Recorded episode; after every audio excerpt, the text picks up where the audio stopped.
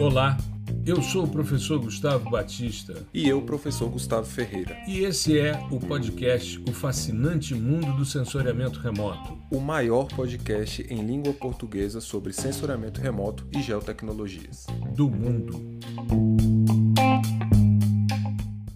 Olá, nós estamos começando mais um episódio do podcast O Fascinante Mundo do Sensoriamento Remoto episódio 186, e hoje a gente vai retomar uma discussão que já rolou aqui no nosso podcast em algumas vezes, quando a gente já falou sobre monitoramento do ciclo do carbono. Mas por que isso?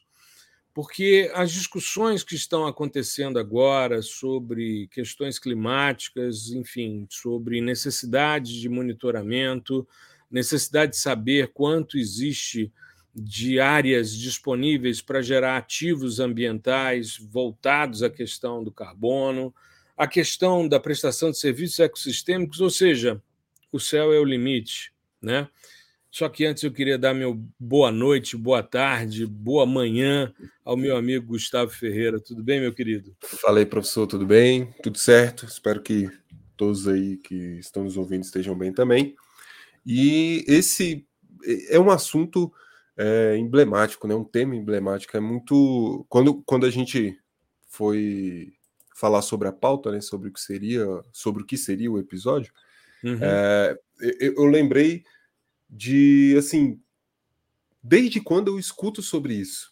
Né, hum. sobre esse tema específico. E eu lembro do, no ensino fundamental ali, no caderno, no, no, no livrinho ali de estudos sociais, né, antigamente, uhum. que tinha, é, ou, ou, de ciências também, que eram as matérias que juntava ali um monte de, de outras matérias, né? E uhum. tinha muito essa questão de, de se falar né, é, sobre o, o, monitoramento, não diretamente, mas é, o quão prejudicial pode ser não monitorar. Uhum. Exato. E a gente está sempre, passa, sei lá, é, eu estava no ensino fundamental nos anos 2000, então, pô, faz no mínimo aí duas décadas, né? E a gente discutindo sobre isso, só que na minha percepção, né, desde quando eu era mais novo, aí, é, criança, adolescente e tal, a gente tinha uma percepção de que a coisa não ia evoluir. Né? Uhum. Pô, beleza, isso aí tá no livro, fala e tal, mas parece que nenhuma ação é, é colocada assim em prática. Né? Parece que uhum. tudo fica muito no mundo das ideias, é uma discussão muito científica uh, uhum. até então. E agora, né, 2020 para cá, que eu tô é, realmente com a, a, essa percepção, essa intuição de que, cara, eu acho que agora o negócio vai. Não é que vai dar certo, mas que ele vai ser colocado em prática de uma maneira mais global, sabe? A gente Sim. trabalhava muito no local, sempre trabalhou muito no local, porque é, é uma lógica é, de implementação de projeto, né? Você não vai. Uhum. Você tem um projeto piloto justamente por causa disso. Você não vai jogar tudo, né, jogar todas as suas fichas em tudo. Então você faz ali um, um, um projeto mais local para daí você generalizar. Só que esse generalizar é, nunca aconteceu assim, né? E agora, por não, não sei se tem é, esse apelo. É claro que é uma conjunção de fatores, né? A gente não pode também julgar só por um lado, mas essa questão de o, o, os dados, né? Essa montoeira de dados que a gente tem está nos mostrando cada vez mais é, padrões e alarmes que né, a gente precisa olhar alguns pontos que estão chegando ali num, em algo próximo a um ponto de, de não retorno, enfim, uhum. coisas que são complicadas que a gente tem que parar para pensar um pouquinho mais. Então você tem é, muita informação sendo gerada sobre esses fenômenos e você tem é, muita tecnologia investida no monitoramento. Né? Uhum. Porque isso, enfim, é, gera valor, né? tem valor agregado, muito valor agregado, inclusive. Então, você tem o desenvolvimento de técnicas, o desenvolvimento de infraestruturas para auxiliar nessa parte de monitoramento. Então, eu acho que agora é a hora, né? seja por conta de estar tá muito próximo de uma, é, algo mais catastrófico, ou porque agora uhum. nós temos os, os meios, né, os mecanismos para conseguir é, colocar em prática, botar na rua um projeto dessa magnitude. E a gente está falando aqui do monitoramento do ciclo do carbono. Uhum. Né? Tem uh, N outros, é, outras variáveis que a gente deve monitorar também e está monitorando, enfim, é, que são sensíveis a questões é, sociais, né? Enfim, que afetam o nosso dia a dia. Eu acho que isso é, é muito importante também, porque, é, como eu falei, às vezes a coisa fica no, no, no mundo das ideias ali, porque a, a, maioria da população acaba que, que não sente né, essa, é, essa mudança ou alguma a, a, algum sinal muito forte disso. Só que agora não. Uhum. Né? Agora a gente está é, sentindo né, na, na, pele, enfim, ou, em outros, é, outros meios, e isso dá um, um, uma outra perspectiva. Né? Você envolve de fato grande parte da sociedade na conscientização de um problema advindo aí do, do, de outras práticas, né? Que estão envolvidas no ciclo do carbono. Então, assim, é, é um, é um assunto muito é, emblemático, muito delicado e que tem tudo a ver com a nossa área. Né? Uhum. A, a, só para fechar aqui, essa percepção de que agora a gente consegue fazer um monitoramento em escala global, e aqui não só de espaço, mas de tempo também, que é muito importante isso. É, é às vezes o, o, profissional de geotecnologia ele está ligado muito à, à, questão espacial, né? Mas a gente tem que levar em consideração que a dinâmica, o espaço ele muda, né? Uma acumulação desigual de tempos, já diria Milton Santos. Então, a, o, o tempo ele por vezes ele pode ser até mais importante. Então, você conseguir esse monitoramento em larga escala é, só é possível por, por questões que envolvem diretamente as geotecnologias. Uhum. Não tem como você monitorar né, o planeta inteiro ou monitorar um ciclo, mas numa escala global, sem utilizar dados, é, processos, metodologias que venham da nossa área de geotecnologias. E isso é muito importante para nós enquanto profissionais. Exato. É, você tocou num, num ponto que eu acho interessante. É, no último mês, eu tenho sido é, constantemente acionado. A Secretaria de Comunicação da Universidade recebe demandas diárias de pedidos de entrevista para profissionais do, do quadro da universidade se manifestarem sobre determinadas temáticas. E a gente acaba né, sendo cadastrado na, na Secretaria de Comunicação em função do que a gente é, estuda, do que a gente fala, do que a gente investiga. Né? E eu, no último mês, fui bastante acionado sobre questões relacionadas a mudanças climáticas, principalmente porque no início do mês agora a gente teve temperaturas recordes né, sendo batidas.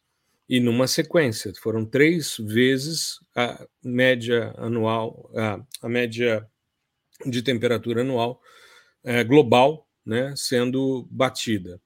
Aliás, repetindo, a média de temperatura global sendo batida. Né? E a gente tinha o último grande recorde em 2016, quando a gente teve o El Ninho mais intenso da história. Mas se a gente for analisar, a gente teve agora algumas discussões. Se a gente pegar, por exemplo, algumas postagens, né? Por exemplo, Copérnicos, né? Do programa da União Europeia de monitoramento, fala sobre a semana mais quente já registrada, de acordo com dados preliminares. Segue-se o junho mais quente já registrado, com temperaturas sem precedentes da temperatura de superfície do mar e extensão recorde de gelo no mar Antártico né, uma extensão baixa. Né? Isso, uma divulgação feita pela é, Organização Mundial de Meteorologia. Anomalias bastante generosas de temperaturas. É, hoje, a gente está gravando na quinta-feira, né? O, o, nosso, o nosso podcast vai ao ar na segunda-feira. Mas hoje a gente viu uh, uma discussão, a, de, a Folha de São Paulo trouxe uh, uma discussão sobre a crise climática e que a temperatura da superfície do oceano na região da Flórida, Keys, nos Estados Unidos, é, estava numa temperatura de banheira de hidromassagem. Uma boia que mede a temperatura da água dentro do Parque Nacional de Everglades, na Baía de Manati, atingiu uma máxima de 38,44 graus Celsius nessa segunda, dia 24, início dessa semana que a gente está gravando. As temperaturas normais da água nessa área, nessa época do ano, é entre 23 e 31 graus. Elas estavam em 38,4. É, saiu um estudo recente também falando sobre os problemas de circulação é, oceânica, né, que um grupo de pesquisadores publicou um artigo mostrando um problema de circulação e o, o principal motor de distribuição de calor do planeta da zona intertropical para as zonas polares são as correntes marítimas. Enfim, então a gente está se deparando aí com uma série de eventos que realmente estão chamando muita atenção. Eu sempre tive uma preocupação com a questão da escala, ou seja, a medição está sendo feita em escala regional, em escala local, qual é o nível de certeza desse tipo de medição, porque a gente sabe que já vivemos momentos é, em que as discussões eram bastante acaloradas, mas ao mesmo tempo a gente precisa ter uma certa periodicidade, uma série é, histórica mais longa para você dizer que está havendo mudanças no clima. Para você caracterizar um clima de uma região, você precisa de no mínimo 30 anos de dados. Mas, como você bem salientou, hoje nós temos sistemas sensores para medições. E falar sobre o ciclo do carbono é bastante interessante porque é dentro dessa dinâmica, e aí a gente resgata uma questão que eu acho bastante interessante, que também me foi passado hoje, ou seja, parece que as coisas estão todas convergindo nesse sentido, por isso o tema do, do episódio de hoje. Eu recebi um, uma amiga compartilhou um vídeo da BBC News é, na qual eles falam sobre Eunice Newton Fott, a cientista do século XIX que descobriu o efeito estufa associado ao gás carbônico e acabou esquecida. Aliás, quando se fala de efeito estufa, não se cita ela. Eu ainda não assisti o documentário, mas é uma amiga, uma outra amiga comentou sobre a história oculta da Eunice. E um outro aspecto que eu acho que é importante é a gente falar né, sobre o monitoramento do ciclo. O que, que tem sido feito, o que, que a gente tem disponível hoje para a gente poder trabalhar. Né? Então, é dentro dessa perspectiva que eu queria conduzir a nossa conversa de hoje, Gustavo. Ou seja, uh, estamos tendo aí uma série de indicadores. É, tive uma reunião essa semana que foi muito interessante, porque um, um conhecido virou-se para mim e disse que realmente não, a questão é a gente preservar o que a gente tem em termos de planeta, porque não tem planeta B. Tem até uma, uma, uma propaganda que eu vi outro dia na televisão que fala sobre isso. Não existe um planeta B. E ele dizendo, mesmo que haja, eu prefiro o Nordeste a ir morar em Marte, né? Então. Pois é, é verdade. É, eu prefiro muito mais né, ir para João Pessoa do que para Marte. Eu adoraria a Marte. Confesso a você que teria muito interesse de ir, conhecer e voltar. É, eu também. Férias em João Pessoa, né, na praia, tranquilo. Então, eu acho que é fundamental a gente falar um pouco sobre os avanços, já que a gente já falou em outros episódios sobre monitoramentos, os avanços que a gente tem em relação a isso. E aí eu queria focar o nosso episódio em dois grandes contextos. Primeiro, os principais datasets que existem hoje de biomassa, principalmente dentro do Google Earth Engine. E a gente falar sobre as missões de radar que estarão aí disponíveis em breve. A gente viu no último simpósio que radar e hiperespectral são o futuro, e o hiperespectral pela perspectiva da gente fazer o monitoramento de gases atmosféricos, principalmente os gases de efeito estufa, na faixa do espectro óptico refletido. Né, Gustavo? É, essa é legal a gente novamente, né, falar sobre essa questão do, da integração, né? Como uhum. que você consegue integrar dados, por exemplo, de, de biomassa já, já consolidados e tal, já ali pronto para uso, né? E como você pode integrá-los, por exemplo, com o, o monitoramento por microondas, né? Uhum. E, ou até mesmo, se eu não estou enganado, você tem até um, um, um orientando trabalhando nisso, atualizar tem. os dados de biomassa, levando em consideração os dados de radar né? principalmente no, no, domínio é, amazônico. E, uhum. e isso é, traz aqui para gente a questão de você ser um profissional em geotecnologias mais generalista, né? Porque a integração pede isso. Se você for o cara que é, ah, eu sou o, o especialista, é, a, a, assim, única e exclusivamente em ótico. Uhum. Basicamente, vinir, né? Visível e infravermelho próximo. Cara, uhum. sei tudo disso aqui, mas você não sabe nada do resto. E aí, você, infelizmente, é, o, os seus dias estão contados dentro dessa, dessa lógica do, não digo nem do mercado, mas da conscientização das pessoas que trabalham com esse tipo de dado. Uhum. Você precisa ser generalista, você precisa ter essa, é, essa sensibilidade. Né? Não, não é conhecer tudo de tudo, porque isso é impossível, né? Vai ser, sei lá, qual era o nome do, do filme lá, Rayman, um negócio desse aí. É, você não precisa ser um, um, um, um cara mente cabulosa que, cara, eu sei tudo de tudo, sou top, mas você precisa saber um pouquinho, que aquele pouquinho vai te permitir é, entrar resolver um pouquinho dos seus problemas e se você precisar se aprofundar, você vai ter o tempo necessário e porque você já teve uma base, né? Você precisa uhum. entender as bases de todas as, as áreas que você vai trabalhar. Então, se hoje, em termos de monitoramento do ciclo do carbono, se você não souber radar, você não consegue evoluir. Né? Exato. Né? Então você Exato. não tem, você não tem o um domínio. É a mesma coisa que a gente sempre fala aqui do cara que é, hoje em dia entra no mercado de trabalho e não sabe nada de programação. Uhum. Se você não sabe, você não vai evoluir.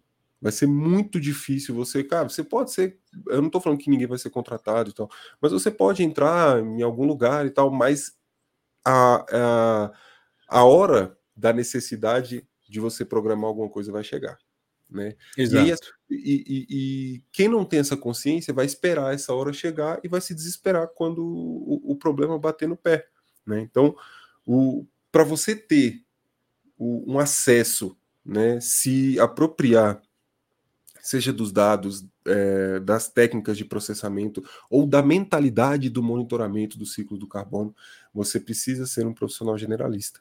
Né? Porque uhum. os próprios datasets, eles são pensados para serem trabalhados de maneira integrada.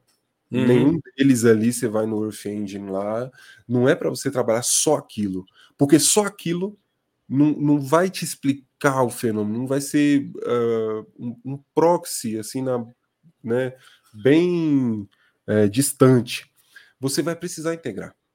Só Exato. que você tem que saber com o que você vai integrar e saber o que dá certo integrar. Né? Isso é, é, muito. Para isso é precisa muito... saber quais são os sistemas sensores. Exatamente. Então, aí a gente vai puxando o fio, entendeu? E, e, e, você vai chegando em um monte de outras ramificações que pode ser um monte, mas todas elas remontam à questão de fundamentos, seja de qualquer coisa, né? Uhum. Seja o próprio ciclo, né? entender quais são os fundamentos envolvidos ali, é, é físico-químicos e biológicos dentro do ciclo do carbono. Bom, então, é, integrar é a chave, porque uhum. se você não, não, não souber, é, inclusive, o que você vai integrar, você não vai conseguir extrair o seu resultado, né? E esses datasets, eles foram pensados para não serem utilizados sozinhos, né? Isolados, porque você não pode explicar um fenômeno dessa magnitude só com uma variável. Uhum. Tem, tem várias. E aí você precisa utilizar dessas outras variáveis, e para isso você tem que conhecer, no mínimo, os fundamentos que estão envolvidos ali nessa questão da, da de cada variável. Por exemplo, as imagens SAR. Né? Você precisa uhum. entender qual é o processo envolvido, por que, que uma imagem SAR, é, enfim, numa polarização específica e tal, numa configuração específica, ela tem alguma correlação, ou pelo menos se tem uma correlação com biomassa, né? É, e, e uma coisa que é interessante é que essa integração ela precisa ser feita, mas ao mesmo tempo você não tem formação na área de radar. Então a gente vê, por exemplo, ninguém sai da graduação sabendo processar dados de radar, ninguém sai conhecendo dados de radar, e um potencial imenso. Então é interessante a gente pensar nesse processo de integração. Como você bem salientou, eu estou com um aluno que está fazendo a atualização de uma das bases de dados, porque os dados estão disponíveis para o ano de 2010 e a gente tem 13 anos aí de supressão de vegetação. E a melhor maneira da gente verificar, é claro que a gente está usando numa área de controle pequena para propor um processo metodológico e depois ajustar, mas a melhor maneira é você pegar o que você teve de supressão de vegetação e o que teve de conversão de uso, né? que é dentro da lógica da detecção de mudança. Bom, mas se a gente for pensar em termos de, de contexto, eu acho que tem algumas coisas que são extremamente importantes serem pontuadas para a nossa audiência. Eu queria começar com a, a novidade do MAP Biomas Brasil, que é o sistema de é, carbono orgânico, né, um mapeamento de carbono orgânico do solo por hectare eles fizeram um levantamento agora, fizeram uma divulgação recente, tá? fizeram um lançamento uh, dia 21 de junho, não tem muito tempo, foi ali era o lançamento da coleção beta, é, isso depois vai, vai sendo aprimorado, mas são algumas coisas interessantes nesse sentido. Né? Isso você entrando no, no portal do Map Biomas, mapbiomas.org, você acessa a esse portal né, esse dashboard aí que está falando sobre, por biomas, o comportamento uh, do carbono orgânico no solo. Em termos absolutos, é claro, a Amazônia ganha, né? porém, quando a gente pensa em termos de estoque médio de carbono orgânico no solo por hectare, a Mata Atlântica e o Pampa apresentam os maiores estoques. Então, a gente já tem aqui um componente extremamente importante, que é a quantidade de carbono que está estocada no solo e que quando você é, começa a utilizar processos de agricultura, você pode, é, de certa forma, é, comprometer esses estoques. Né? Então, é importante conhecer para poder fazer um bom manejo. E uma coisa que chama atenção foi a, o chamariz né, para essa divulgação dessa, dessa notícia. Mapeamento inédito indica que Brasil estoca no solo o equivalente a 70 anos das emissões de CO2 do país.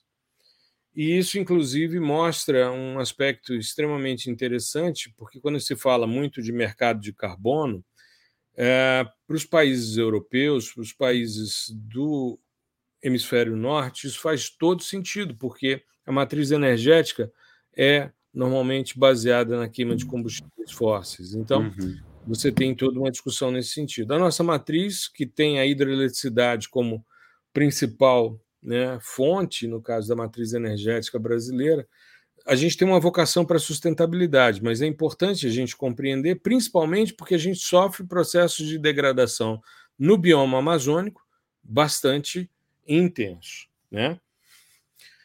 Uh, em termos de. Bom, então a gente tem esse novo dashboard aí do Map Biomas, que vai tratar de carbono orgânico no solo, né? Carbono orgânico no solo, que é um componente bastante interessante. E tem três, três datasets disponíveis no Google Earth Engine que eu acho que vale a pena a gente comentar. Né? Aliás, se você entrar no, no Above Ground Biomass, né? É, você tem lá os dados é, de três, de três é, datasets. Não só above ground, como below ground, né? ou seja, acima e abaixo do solo. Nós temos o Global Above Ground and Below Ground Biomass Carbon Density Maps. Esse sistema ele é desenvolvido pela NASA, né, pelo ORNL da NASA, é um laboratório Oak Ridge National Laboratory, e é, ele tem uma resolução espacial muito interessante de 300 metros. É um, um, uma estrutura que se baseia na, na biomassa acima e abaixo do solo, porém para o ano de 2010. Aliás, as bases todas, os datasets todos são 2010. Elas param aí, né? É, param aí. Tem um outro, tem um outro que é 2012, mas também é, que é o, o WHRC Pantropical National Level Carbon Stock Datasets. Esse daqui, que é o que o Gabriel está trabalhando na dissertação dele, o meu orientando, é, a gente escolheu ele apesar do, do, de um ter sido feito pela NASA, o WCMC, Above and Below Ground Biomass Carbon Density, é da ESA. E esse daqui a gente escolheu por um detalhe bastante importante. Ele faz a análise. São 500 metros a resolução espacial. Né? É uma resolução mais baixa do que o da NASA. Mas a gente tem os dados modes, então, a gente tem dados óticos, refletidos e emitidos ali, né, que estão disponíveis no Modes, combinados com dados LiDAR, que fazem normalmente essa visão da tridimensionalidade e da cubagem, e volume. ainda é volume, ainda com as medidas de campo que validam bem. Então, esse sistema é, a gente está trabalhando com ele, né? ele está tá sendo estudado ali pelo, pelo Gabriel. E ele teve uma, uma publicação, inclusive, em 2012, os dados são até 2010, foi publicado em 2012 no número da Nature Climate Change. Então, é, dentro do, do GE, você consegue é, as, as fontes bibliográficas que embasam cada um desses datasets. Mas é interessante porque a gente vem vendo com uma certa frequência uma tendência do que aconteceu em 2014, a partir do Sentinel-1, uma tendência também de começar-se a popularizar dados LiDAR, que é extremamente importante para esse tipo de análise. Né, Sim. E, e eu acho que, assim, vamos fazer um comparativo. Eu vou fazer, né? Eu tô, uhum. tô, colocando na sua conta aí. Mas é. Não, perfeito. Eu, eu, entro na, eu entro na conta, não tem problema não. Então, é, há um tempo, nós tínhamos assim duas fontes de dados emergindo, uhum. né, que eram bem promissoras. O drone, por conta da resolução espacial, e também dele ser meio que on demand, né? Se uhum. você tem o drone, você voa a hora que você quiser e tal. É, é, pouquíssima influência atmosférica, né? Na verdade, quase nenhuma, mas se a gente levar para o ramo da física, aí já vai ter, enfim, eu não quero levantar esse debate, não. Mas tínhamos o drone e o LiDAR. Uhum. E com o tempo, assim, é, a minha percepção é de que o LiDAR tomou a, a frente né, dessa, dessa corrida, por conta muito desse tipo de monitoramento mais é, em escala regional, né? Uhum. Que você consegue extrair dados valiosíssimos, né? pegando ali muito na questão do volume, como você falou, e que o, o, o drone fica um pouco atrás nessa questão de monitoramento. O, uhum. drone é muito bom para mapeamento, né? Agora, para monitoramento, o, o LiDAR ganha né? E, e ele tem um, um forte é, apelo para essa parte de biomassa, né? Então você tem muita coisa que é, corrobora para que o, o, o LiDAR tome a frente aí dessa, dessa corrida. Não sei se você concorda, mas é uma percepção que eu, que eu, que eu tive assim uh, ao longo do tempo, porque eu achava que o drone ia ser a, a bola da vez. Sabe? Uhum. O pessoal vai fazer tudo em drone e tal, não sei o que, é muito mais fácil. É, para algumas organizações é bem mais barato, né? Mas o, o que acontece é que nessa questão, principalmente de monitoramento, o, a perfilagem laser assim é excepcional, claro, quando integrada também com outros dados. É, e principalmente porque isso agora está em, em, nível orbital, né? Então você é. tem o IceSat 2 com um sistema extremamente poderoso LiDAR, que é contagem de fótons, que é o que tem de mais moderno, né? E é um sistema bastante interessante. Eles fazem normalmente essas perfilagens, né? Então, os dados de, de LiDAR normalmente são os, os perfis, né? Mas é, é, uma tendência, você pode interpolar isso e ter uma superfície contínua. Eu acho que o grande problema do, dos drones é a estabilidade. Como eles voam baixo e sofrem influências atmosféricas, e quando eu falo de influências atmosféricas, não estou falando de espalhamento e absorção, não, estou falando de vento de vento.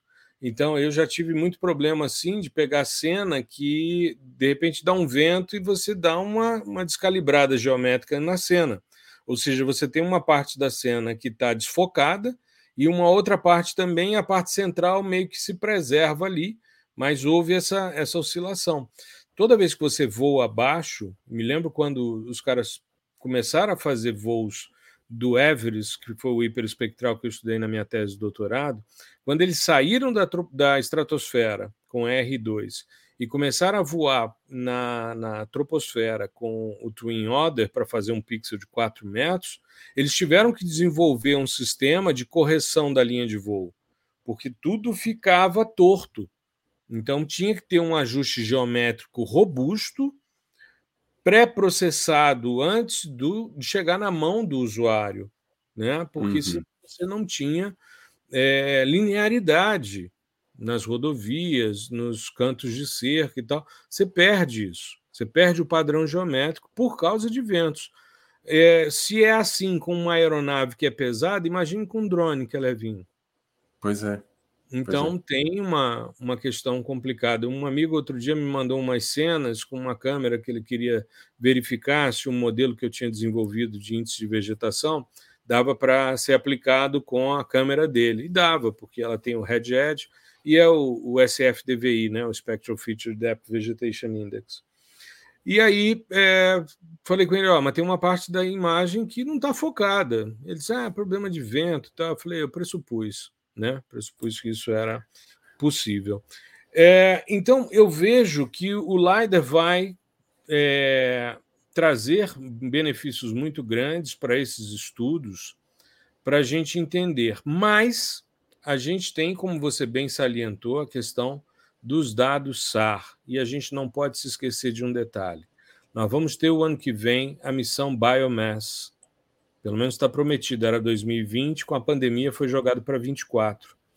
A missão Biomass vai ter 18 meses de tomografia SAR, ou seja, essa cubagem a partir de uma variação vertical Sim. da vegetação.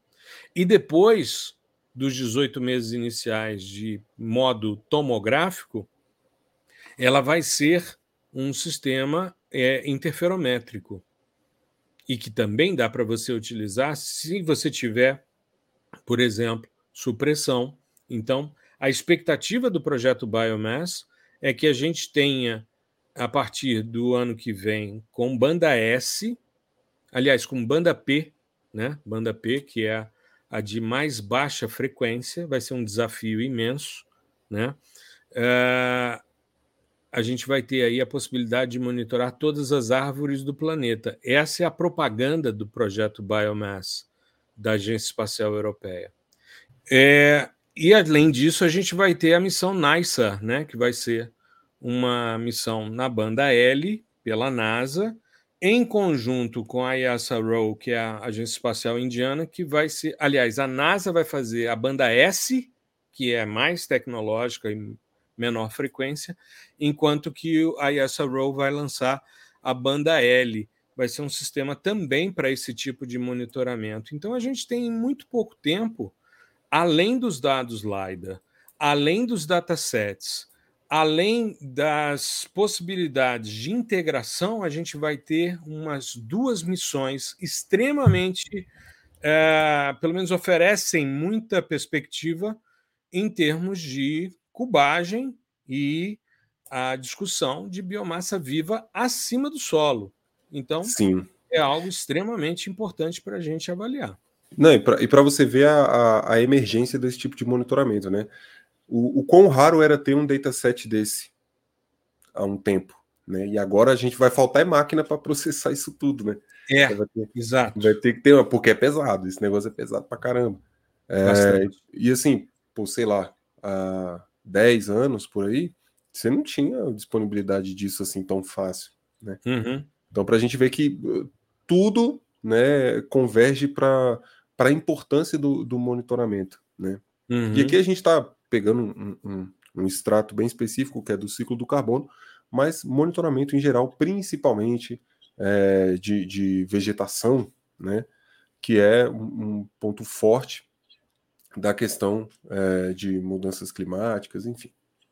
É, e aí a gente ainda tem, e a gente não pode se esquecer, a gente ainda tem sistemas óticos que estão cada vez mais poderosos. Aí eu vou citar o caso da Planet, a Planet Scope. O Super Dove, quando lançou a banda Verde 1, muita gente me perguntou por que, que vocês estão vão colocar uma banda a mais? Por que, que os caras colocaram uma banda a mais no verde? Qual o propósito disso? A verde 1 com a verde tradicional te permite medir o uso eficiente da luz na fotossíntese. Ou seja, quando o Joe Gammon e os colaboradores dele propuseram em 97 o Photochemical Reflectance Index, eles usavam no espectro as duas, os dois comprimentos de onda da Verde 1 e da Verde que hoje tem somente na constelação Planet. Uhum. Então, é, é, claro que você pode ajustar e medir essa verde 1 a partir da azul tradicional, que foi o ajuste que eu fiz quando eu trouxe o modelo CO2 Flux para o Brasil, né? quando eu comecei a validar e ajustar para dados multispectrais, porque ele foi desenvolvido para hiper. Mas ele se baseava no modelo, no Photochemical Reflectance Index, que é específico para a região do verde e que é o uso eficiente da luz na fotossíntese. E é interessante porque com os dados da Planet a gente consegue simular e ver como é que muda isso à medida em que as fitofisionomias vão variando. Você está trabalhando na região de sequestro de carbono. Sim. E você consegue também, com dados hiperespectrais, e isso é uma questão que é importante a gente pensar, nos novos sistemas hiperespectrais. Então, você que está nos ouvindo, fique atento e comece a entender de sistemas hiperespectrais. Por quê? porque existem índices espectrais que os multispectrais não permitem você definir. Vou dar um exemplo. Uh, outro dia, o Rubens, que esteve com a gente aqui recentemente no podcast, me perguntou, quando a gente falou na semana passada sobre a constelação do a nova constelação do Landsat Next, se é, ia ser possível medir nitrogênio, porque o Normalized Difference Nitrogen Index é, existe e foi pensado para espectros, mas ele, você não tem bandas nos sistemas multispectrais, porque são bandas na região do suor, é, do shortwave infrared, que você não tem bandas equivalentes. Ou, se tem, estão agrupadas numa banda única, como é o caso do suor 1, por exemplo, no Landsat 8 e no Landsat 9. Então, com dados hiperespectrais, o céu é o limite. E se você pegar dados não corrigidos para os efeitos atmosféricos, ou seja, se você pegar os dados no nível do sensor, você ainda tem as feições de absorção dos gases de efeito estufa. Eu desenvolvi no início dos anos 2000, quando comecei a trabalhar com o ciclo do carbono, com monitoramento por sensoriamento remoto, desenvolvi o ICO2, que é um índice proporcional ao conteúdo de CO2 atmosférico, na coluna de ar adjacente ao alvo, ou seja, gases atmosféricos centrados em 2 micrômetros. E quando você correlaciona com o venir, que é a região da fotossíntese, as coisas são altamente correlacionáveis. Então, a gente tem aí uma possibilidade muito grande de, nos próximos anos, ter metodologias extremamente poderosas para a gente poder monitorar e validar essa biomassa viva acima do solo e abaixo do solo com esses dados que estão sendo disponibilizados aí, como é o caso do é, Map Biomas. Né? Então, só para a gente é, fixar a nossa, a nossa discussão aqui, Ficar atento aos dados LiDAR, que estão sendo cada vez mais disponíveis de forma gratuita, né? Os dados SAR, que vêm sendo popularizados desde 2014 com a constelação Copérnicos, especificamente com o Sentinel-1, isso em 2014, e ficar atentos à missão Biomass e NISA, o ano que vem, as duas previstas, Agência Espacial, Agência, é, Agência Espacial Europeia Agência Espacial Americana junto com a Indiana e é, atento aos sistemas hiperespectrais e as possibilidades da gente avançar. Além disso, dar uma investigada e uma, uma explorada nesses três datasets que estão disponíveis no Google Earth Engine. Tá? Só lembrando, a gente tem o Global Above, eh, Above Ground and Below Ground Biomass Carbon Density Maps, o WCMC Above and Below Ground Biomass Carbon Density e o WHRC Pantropical National Level Carbon Stock Datasets. São três perfis, três datasets bastante poderosos e que vale muito a pena serem investigados. Mas lembrando que todos os três têm dados de 2010. Nós estamos em 2023, então precisa ajustar as coisas para principalmente os processos de degradação e de desmatamento. E de certo? conversão, né, e tal. É, conversão de uso. É, é essa, assim, uh, voltando novamente aqui para a parte do, do, profissional, né? Hum. Bom, uh, a gente já falou da, da, dessa necessidade de você entender tanto o LiDAR, que é muito importante, quanto o, o SAR, né? São dois sistemas aí, ativos, né, Gustavo? Pois é. Então, assim, é, você pode muito bem abrir qualquer um dado desse no Earth Engine, no, no QGIS, ao que você se sentir mais confortável. Agora. Aliás, só um, só um detalhe que eu me lembrei. É, você falou de QGIS, desculpa te interromper, mas o QGIS já tem algumas versões dessas mais recentes, não as, as estáveis, mas as mais recentes, que já estão trazendo uma série de módulos de processamento de dados Sim. LiDAR, né? Exatamente, já que, que, que é a, a, aquela lógica que é muito legal do QGIS de pegar bons plugins e uhum. agregar como é, ferramentas nativas, né? Uhum. Mas é que assim, você pode ver, a gente ama visualização, já falou isso 200 vezes, de que a gente gosta de ver o negócio, gosta de ver o mapa, gosta de ver a imagem, gosta de ver as figuras, né? Mas não fica só nisso vai procurar entender os conceitos, os fundamentos que estão ali envolvidos, é, seja do LiDAR, do SAR, né? O, o LiDAR tem muito potencial, é, principalmente para esse tipo de monitoramento, mas o SAR tem, assim, um, uma coisa que é própria dele. Você consegue fazer muita, mas muita coisa com o SAR. É, seja interferometria, polarimetria, tomografia. Cara, é, você tem universos dentro de cada é, área específica dessa do SAR.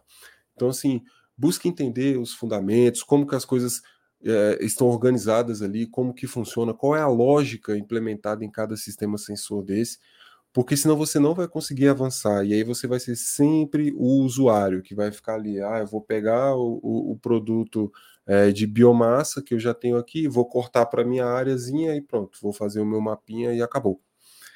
Monitoramento do ciclo do carbono não é isso. Né? É, é, a gente tem que, por exemplo, igual o, o, professor falou, você tem datasets que são um pouquinho mais antigos. Então, como que a gente faz para atualizar esses caras com, com, as ferramentas que a gente tem? Né? Se a pessoa não sabe dos fundamentos de SAR, por exemplo, que vai ser o que é utilizado na, na dissertação do Gabriel, você não, nem, nem abre essa perspectiva. Você vai falar, ah, não, o negócio é de 2010, então ou não vou usar, ou vou usar e vou falar, ó, oh, gente, foi mal, é de 2010, porque só tem esse. Não. Vamos atualizar esse cara, vamos utilizar o que a gente sabe. Mas para a gente utilizar o que a gente sabe, a gente tem que ir lá e conhecer primeiro. E tem que se apropriar. E não é se apropriar só de ficar mexendo no, no, no software e tal, dando zoom in, zoom out, essa coisa toda. É entender como que esse cara ele fornece esse dado, como que é gerado esse dado, por que, que o dado é esse, por que, que, por exemplo, no caso do SAR, a propriedade física que ele está enxergando é essa, por que, que nessa polarização acontece isso, por que, que nessa outra eu vejo outra coisa. Né? Então, assim, é, isso é importante, faz parte dos fundamentos. Né? Eu acho que uh, a ideia é que o monitoramento do ciclo do carbono se perpetue, né? E para uhum. isso você precisa de bons profissionais e bons profissionais na nossa área, principalmente, né? Que vai fazer todo o trabalho de análise, né? E até mesmo desenhar metodologias, como você falou, é, é muito mais refinadas e robustas com todos esses dados que estão chegando, todas essas missões que estão previstas, que não é para daqui a 10, 20 anos, é ano que vem, né? 2025 e tal. Então é coisa que já está aí, né? Então, para você, você se formar um bom profissional, para poder trabalhar com isso e, e fazer um, um, trabalho bacana e né, que, que sirva bem à sociedade, você tem que entrar de cabeça nos fundamentos, nas bases né, de todas essas coisas. Perfeito, perfeito. É, eu queria aproveitar esse gancho da fala do Gustavo. Né? Nós hoje falamos, né, vamos fazer aqui um, um breve resumo. Nós falamos sobre o monitoramento do ciclo do carbono, que tem de mais recente, salientamos a importância da compreensão dos dados na, na faixa do espectro óptico refletido, tanto a questão de dados multi como dados hiperespectrais, a integração com outros sistemas sensores, a potencialidade dos dados LiDAR, dos dados SAR né, e dos datasets, tanto de biomassa viva acima e abaixo do solo, que estão disponíveis já da NASA, da Agência Espacial Europeia e é, desse grupo né, que criou esse, esse terceiro dataset, e também o biomassa, o MAP Biomas, melhor dizendo, estou falando tanto de biomassa que acabo me confundindo, né? E também o MAP Biomas é, carbono orgânico no solo. Queria aproveitar esse finalzinho para convidar você que está nos ouvindo para no dia 16 de agosto às 19 horas, você participar do evento Primeiros Passos no Sensoriamento Remoto. Vai ser um evento que eu e Gustavo vamos fazer, em que nós vamos discutir os aspectos relacionados a, a tudo, né, teoria e prática, com softwares livres gratuitos, com linguagem de programação R então, nós vamos abordar os aspectos teóricos do sensoriamento, passando pela interpretação visual de imagens, e vamos ingressar no PDI, falando um pouco sobre pré-processamento, contraste, composição colorida e índices espectrais. Né? A, a gente vai ter é, certificado, enfim, tem toda essa questão. E para você se inscrever, é, eu vou colocar o link no nosso no texto né, de divulgação, mas eu vou aproveitar aqui para quem está assistindo no vídeo e vou colocar aqui para uh, que as pessoas é, para que as pessoas possam se inscrever. Deixa eu só fazer isso aqui para ajustar. Muito... Cara, vai ser um assim, vai ser um evento desafiador assim, para a gente, né? Porque é, a nossa ideia é chegar naquele cara, porque os nossos eventos em geral, eles têm uma pegada um pouco mais para o cara que já é iniciado, né? Exato. E a, gente tem recebido muito é, questionamento de fundamento, né? De, de lacunas. De quem quer chegar, né?